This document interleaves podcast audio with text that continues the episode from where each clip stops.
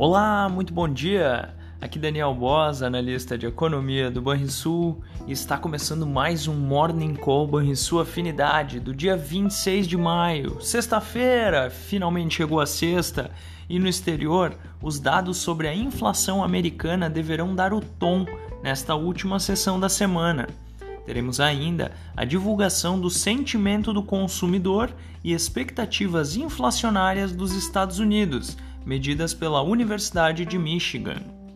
Há pouco, os índices futuros em Wall Street ensaiavam uma recuperação após perdas no início das negociações, em meio a sinais de que um acordo sobre o teto da dívida americana pode estar próximo. Segundo informações do The New York Times, funcionários da Casa Branca e legisladores republicanos estão acertando os últimos detalhes desse tão esperado acordo.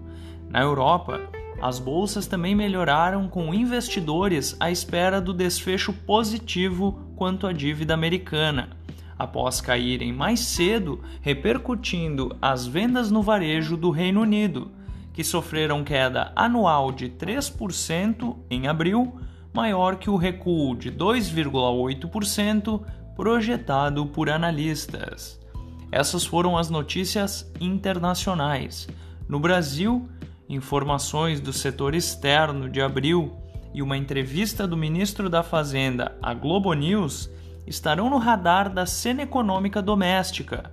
Também iremos monitorar a tramitação do arcabouço fiscal e as repercussões do IPCA 15 de maio que veio abaixo das projeções ao registrar avanço de 0,51% ante abril, o que trouxe nova onda de otimismo sobre um possível movimento de antecipação no ciclo de corte de juros por parte do Banco Central, o que, por hora, não faz parte do nosso cenário base.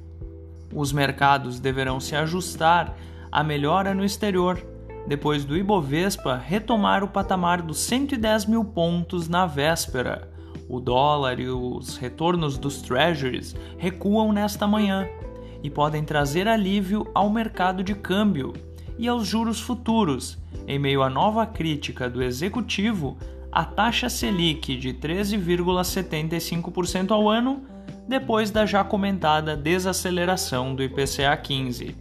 Seguiremos atentos ao noticiário econômico. Fechamento do mercado. O dólar encerrou a quinta-feira com alta de 1,6% aos R$ 5,03.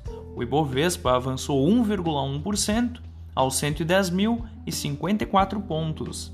O S&P 500 subiu 0,8% aos 4.151 pontos. O DI futuro para janeiro de 2024, o juro curto, caiu 8 pontos base, a 13,18%, e o DI futuro para janeiro de 2028, o juro longo, caiu 12 pontos base, a 11,14%. Você ouviu o Morning Call e sua afinidade com os destaques do dia. Acompanhe de segunda a sexta-feira o nosso overview.